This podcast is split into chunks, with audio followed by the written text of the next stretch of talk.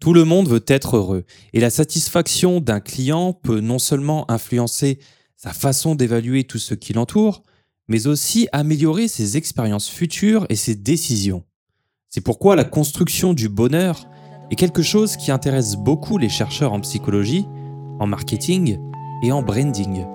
Malgré cela, une des questions principales qui n'a pas encore été résolue est une marque peut-elle rendre le consommateur heureux?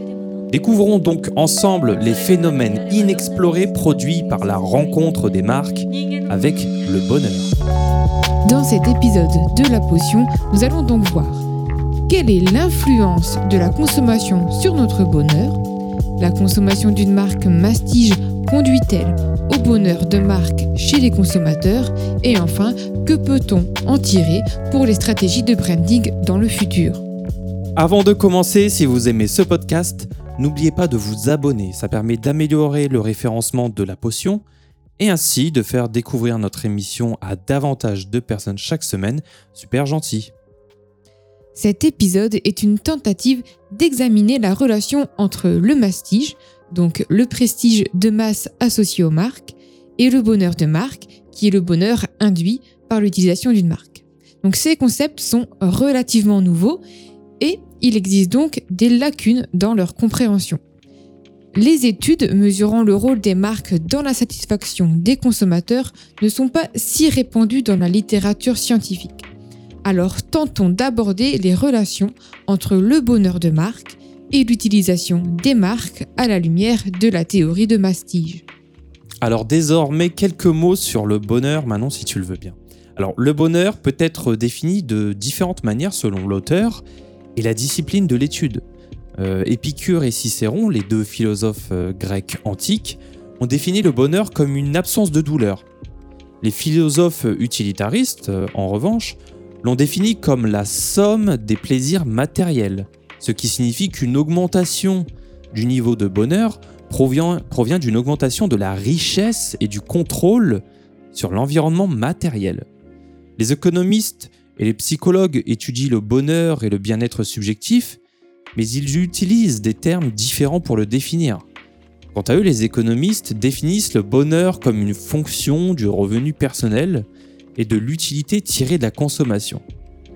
Les psychologues, en revanche, utilisent généralement le concept de bien-être subjectif. Certains auteurs euh, ont confirmé que le bonheur et le bien-être sont des concepts interdépendants et que l'évaluation du bonheur est fortement corrélée avec d'autres mesures du bien-être psychologique et physiologique. Euh, par exemple, Richard Thaler, un économiste qui a remporté évidemment le prix Nobel de sciences économiques en 2017, a mis l'accent sur euh, l'économie comportementale et a mis en lumière que les consommateurs sont irrationnels dans la prise de décision et qu'ils tirent satisfaction et bonheur psychologiquement tout en consommant physiquement.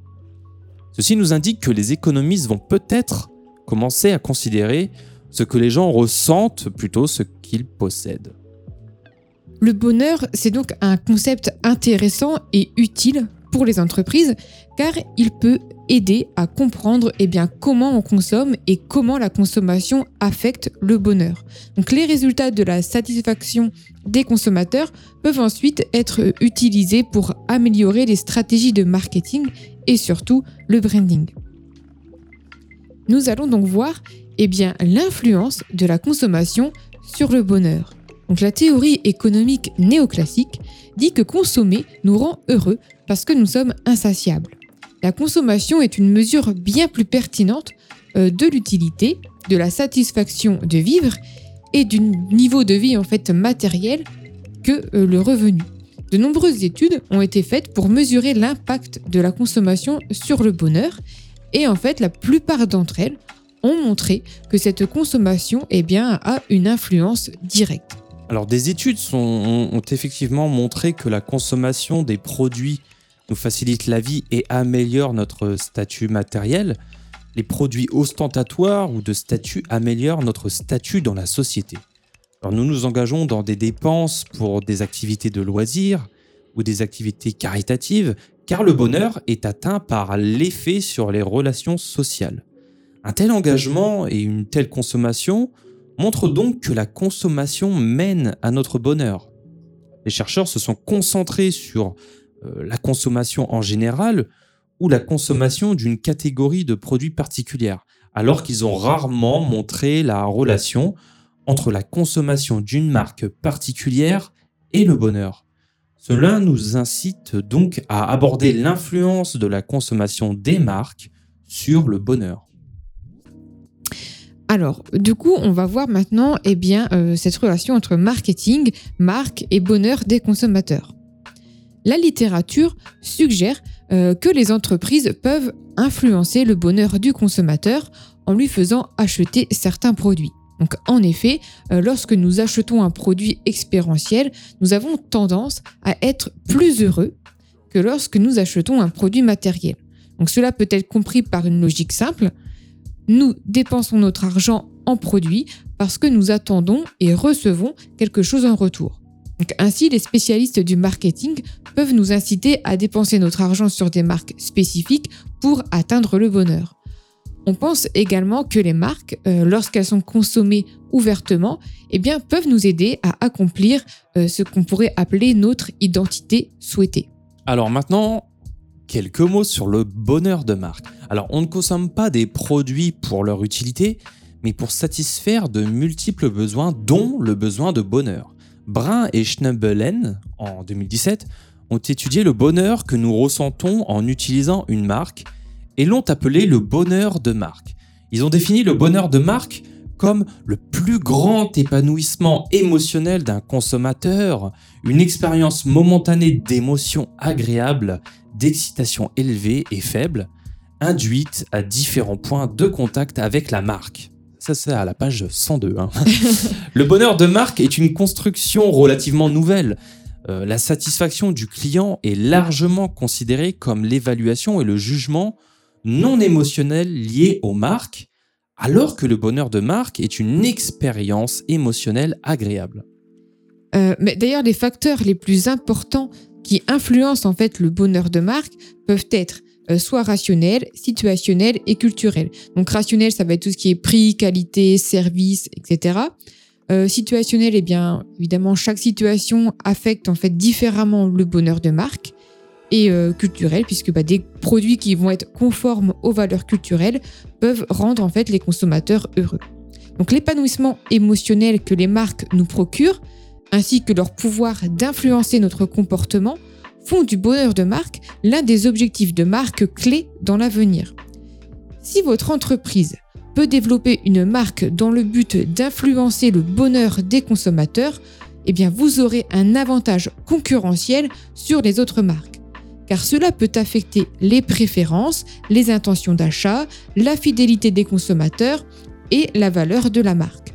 D'ailleurs, euh, le bonheur de marque prédit fortement l'intention de réachat euh, et la volonté aussi de payer le prix fort, le bouche à oreille, l'évangélisation de la marque, mais aussi important dans certains cas, le pardon de la marque. Euh, malgré ces preuves solides du bonheur de marque, l'impact de l'utilisation euh, des marques sur le bonheur des consommateurs est euh, largement sous-estimé. Et oui, alors ça, on va le voir avec la théorie de Mastige, si tu le veux bien. Le bonheur de marque, donc, euh, c'est bien concret. Les recherches sur le bonheur de marque ont donné naissance à un nouveau domaine de recherche, celui des marques, comme je le disais, de Mastige. Alors Silvenstein et Fisk ont alors c'est le français, hein, avec un ont introduit le terme de mastige dans le Harvard Business Review en 2003 déjà. Donc cette euh, stratégie de mastige, en fait, consiste à rendre le prestige accessible aux masses, tout simplement. Prestige, mastige, voilà. Donc par conséquent, euh, là où le luxe n'est pour que quelques personnes, le mastige est pour les masses. Wang et Yoon ont confirmé cette relation lorsqu'ils ont constaté que la consommation de produits de prestige améliore le bonheur des consommateurs. Alors de même, Loueriro et Cunha ont constaté en 2017 que la consommation de marques de vin de prestige influence positivement le bonheur et la satisfaction globale. Encore un nom, Kruger, lui en 2018, décrit que la propriété d'une marque de prestige son apparence et d'autres associations rendent le consommateur heureux. Alors ce sont autant de preuves que les marques, ayant des représentations symboliques, améliorent notre bonheur en tant que consommateur.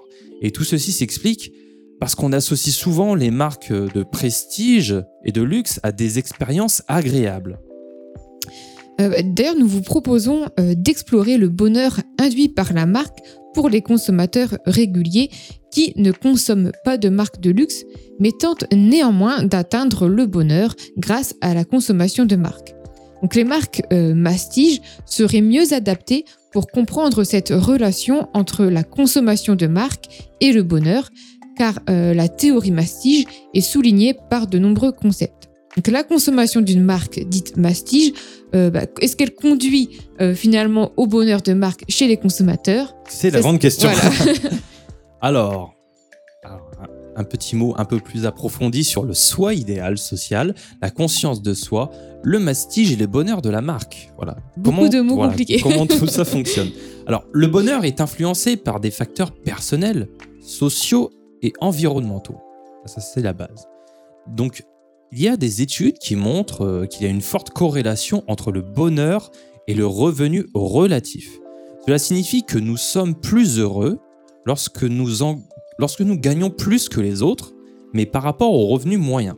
Alors, il est évident que le prestige associé aux marques affecte la qualité de la relation qu'un consommateur partage avec la marque. Nous avons des preuves de la traduction de la relation et du lien de bonheur dans la théorie de la marque. Par exemple, lorsque les propriétaires de produits de marque s'engagent dans des relations sociales avec d'autres propriétaires, cela leur apporte du bonheur. Alors, propriétaires, ce pas des gens qui possèdent des marques, hein, c'est des gens qui ont des produits de marque. Euh, en d'autres termes, la consommation de marque peut nous rendre heureux en raison des relations sociales générées par cette euh, consommation précise. Donc les communautés de marques en ligne, de marques prestigieuses, sont un excellent exemple de l'idée de l'établissement de relations sociales grâce aux marques euh, qui apportent un bonheur définitif aux consommateurs. Donc des résultats similaires ont été rapportés par d'autres chercheurs lorsqu'ils ont découvert que les relations interpersonnelles sont influencées par les achats de marques et que cela conduit finalement au bonheur. Donc cette littérature euh, soutient que la consommation de marques est considérée comme un facteur important, influent sur les relations sociales et sur soi. D'ailleurs, les marques de prestige qui sont consommées euh, pour le symbolisme, euh, les expériences et cette atteinte d'un statut sont destinées à améliorer des relations sociales spécifiques et à aider à atteindre le soi désiré. Donc en fait, les dépenses euh, prosociales pour de telles marques auraient pour effet en fait d'améliorer les relations sociales et de promouvoir le bonheur. Donc par conséquent, on peut dire euh, que le bonheur de marque peut également être formé par les relations sociales entre êtres humains. Donc en combinant tout ceci avec la littérature sur le comportement des consommateurs, nous avons suffisamment de preuves pour, euh, bah, tout simplement pour croire que nous accordons un poids énorme à la consommation sociale. Donc l'importance qui va être accordée aux marques étrangères en termes de prestige en est également un très bon exemple elle aboutit également à ce que les consommateurs retirent un bonheur accru de leur présence sociale. Donc la littérature sur leur branding contient également suffisamment de preuves euh, que les consommateurs considèrent les marques comme des partenaires. Les marques sont de puissants moyens d'atteindre le moi idéal, que ce soit sous la forme d'une adhésion à un groupe idéal ou d'un moi idéal en général. Donc cela est même vrai euh, dans le cas des marques de mastige, car les consommateurs ont tendance à consommer massivement pour satisfaire leur image sociale. Alors maintenant, il est établi que ceux qui veulent atteindre un moi idéal à travers les marques sont plus susceptibles de gérer leur image. Ces personnes sont préoccupées par ce que les autres pensent d'elles et sont donc sensibles à ce que leurs marques disent de leur statut social. La consommation de certaines marques peut donner aux gens l'image sociale qu'ils veulent. Ces personnes seraient intéressées par l'utilisation sociale des marques car elles leur permettent de réaliser leur identité. Alors il existe des preuves que le bonheur est impacté par un moi idéal en fonction de la situation. Cela est particulièrement vrai dans le cas d'un moi social idéal. Il est prouvé que la consommation de marques est liée au soi réel et idéal des consommateurs.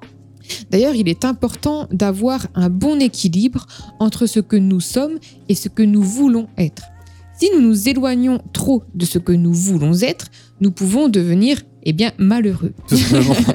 et la théorie euh, de la comparaison sociale dit que les gens comparent en fait leur propre vie à celle des autres pour déterminer si leur vie est bonne ou mauvaise. Donc l'estime de soi, c'est tout simplement l'opinion que nous avons de nous-mêmes et la mobilité supérieure est le fait que nous pensons que notre vie va s'améliorer. Donc les trois concepts renforcent l'idée que nous sommes généralement optimistes quant à notre avenir. Donc tout ceci explique pourquoi il est important de considérer le soi social idéal pour comprendre le bonheur, puisque le soi social idéal est la façon dont on se voit dans notre groupe social idéal. Donc ceux qui sont plus concernés par ce soi social idéal vont chercher à atteindre cet idéal en consommant eh bien, les bonnes marques. Exactement. Alors maintenant, on va voir une petite étude qui va venir euh, trancher cette question. Euh, cette étude, elle date de 2021 et elle a été réalisée en Serbie pour mhm. mettre euh, à l'épreuve voilà, toutes ces idées. Donc, le résultat de cette étude, les résultats montrent qu'il y a une une certaine relation entre le mastige, donc l'idée que certains produits de luxe sont accessibles au grand public, je le rappelle, et le bonheur de marque, donc c'est-à-dire le fait d'être euh, content, voilà, le, sentiment euh, lorsqu'on achète un produit de marque. Donc de plus, cette étude révèle que le soi social idéal conduit individuellement au bonheur de marque, mais son interaction n'est pas significative. Donc cela signifie qu'aucune des variables modératrices prises dans l'étude ne modère la relation entre le mastige et le bonheur de marque. Alors cette étude vient euh, à l'appui en fait des résultats qui proposent qu'il est possible de tirer du bonheur de tels achats expérientiels, affectifs et symboliques. Donc rendre les consommateurs heureux permet aux entreprises d'être récompensées par de la fidélité et du bouche à oreille. Alors, les iPhones, Samsung et Huawei sont euh, en fait les seules marques perçues euh, comme des marques de masse en Serbie. Apple a signalé auparavant que ses produits apportaient satisfaction et bonheur aux consommateurs. Donc cela confirme la littérature qui indique que l'iPhone est une marque de mastige. Le prestige de masse de l'iPhone peut provenir de sa conception idéale et indépendante de sa capacité à accorder une grande importance à son concept, et euh, eh bien tout simplement par rapport euh, à Samsung ou à d'autres marques. Alors dans d'autres pays comme euh, Taïwan, Apple se révèle également efficace et fidélise les consommateurs. Bien qu'il s'agisse de la seule marque de l'étude à être qualifiée de marque de mastige en Serbie, les consommateurs achètent moins l'iPhone en raison de son faible revenu discrétionnaire. La Serbie étant un pays à revenus bah, faibles, moyens et étant du coup soucieux des prix, les Serbes pourraient considérer l'iPhone comme cher. Ceci montre que les Serbes ne sont pas obsédés par l'iPhone, mais qu'ils le considèrent comme une marque de mastige. Il a déjà été rapporté que bah, l'utilisation de l'iPhone peut être euh, attribuée à des résultats hédoniques et expérientiels. C'est parce que l'iPhone est une marque euh, massive et qu'elle fait profiter ses utilisateurs de résultats expérientiels comme le bonheur. Il devient désormais évident pour les marques de générer des expériences favorables dans le cadre de la rencontre avec la, avec la marque. On peut donc en conclure que le prestige de masse de la marque a le potentiel de rendre ses utilisateurs heureux. Le mastige étant un phénomène de masse, nous pouvons adopter une stratégie de mastige pour rendre nos chers consommateurs heureux. D'ailleurs, les utilisateurs d'iPhone sont sûrement plus heureux parce qu'ils ont un iPhone. Mais ces utilisateurs ne sont pas ceux qui aimeraient utiliser les iPhones pour projeter qui ils sont socialement. Alors peut-on dire qu'en Serbie, euh, l'iPhone n'est pas perçu comme quelque chose de spécial? Eh bien en fait, les Serbes savent que euh, l'iPhone est la marque la plus chère. La marque est même populaire euh, parmi les jeunes en Serbie. Pourtant, pourquoi n'est-elle pas considérée comme une option pour atteindre cet idéal social de soi? Alors une explication possible serait qu'en dépit d'être un objet coûteux, euh, la communication qui est faite autour de l'iPhone en Serbie met plutôt l'accent sur ses avantages fonctionnels. Donc euh, nous ne trouvons même pas en fait de publicité pour le marché serbe seulement euh, des textes sur les avantages du produit. Donc le prix euh, élevé, euh, euh, même d'ailleurs le prix haut de gamme qui oriente euh, l'iPhone vers le luxe, mais euh, il est toutefois positionné sur ses avantages fonctionnels, ce qui va entraîner l'iPhone vers euh, la catégorie des marques de masse. Donc cela pourrait aussi expliquer pourquoi le mois social idéal est important pour le bonheur de la marque en général, mais n'est pas reconnu comme une variable modératrice, car le mois social idéal est lié aux valeurs symboliques des marques. Alors le bonheur que les consommateurs euh, ressentent envers une marque, bah, c'est influencé positivement si cette dernière a un prestige de masse. Cela confirme les conclusions d'études antérieures selon lesquelles les marques peuvent rendre les consommateurs heureux. Adopter une stratégie mastige semble donc être une alternative importante pour euh, vous, chers marketeurs, si l'objectif est de rendre les consommateurs heureux. Cependant, les utilisateurs de Samsung et de Huawei n'ont pas un score considérable sur le bonheur de la marque. Ceci s'explique notamment par l'opinion des Serbes, qui est que de nombreux consommateurs en Serbie possèdent 2 à 3 téléphones et ne traitent donc pas les marques de téléphones portables comme des objets de style de vie. Pour conclure, euh, tout ceci affirme que l'utilisation des marques mastige peut nous rendre heureux. Cela peut être considéré comme une extension théorique de la théorie de mastige. Donc la relation entre les marques de prestige et le bonheur peut s'expliquer par la simple satisfaction d'un besoin qui à son tour peut nous rendre heureux. Et il est évident que seul l'iPhone est une marque de mastige parmi Samsung, iPhone et Huawei. Et il est également établi que ceux qui regardent les marques pour atteindre leur idéal social sont des meilleures cibles pour les marques de mastige car ces personnes tireraient le bonheur de l'utilisation de la marque. Parce que on est sensible à l'idéal de soi social, cela n'impacte pas la relation entre le prestige associé aux marques et au bonheur découlant de son utilisation. Au contraire, la conscience de soi atténue la relation entre le mastige et le bonheur induit par la marque. Donc les entreprises doivent tenter de créer leur marque en tant que marque mastige. Cela d'ailleurs résoudrait deux problèmes pour nos chers marketeurs. Premièrement, cela donnerait une valeur symbolique à la marque et deuxièmement, eh bien cela rendrait les utilisateurs de ces marques heureux. Voilà, un épisode bien technique comme on adore. Alors on vous invite à le réécouter et à le réécouter pour saisir tous ces concepts euh, un, peu, un peu compliqués mais qui font vraiment sens Mhm. euh, si on s'y attarde. Alors si vous avez aimé ce podcast, n'oubliez pas de vous abonner encore une fois. La potion c'est chaque semaine le mardi pour toujours plus de secrets de marque. Et si vous souhaitez entendre un sujet en particulier, vous pouvez nous contacter sur notre site, sur LinkedIn, sur Instagram et tutti quanti. Pour les plus téméraires d'entre vous, nous vous proposons des appels gratuits pour vous conseiller sur vos problématiques de marque.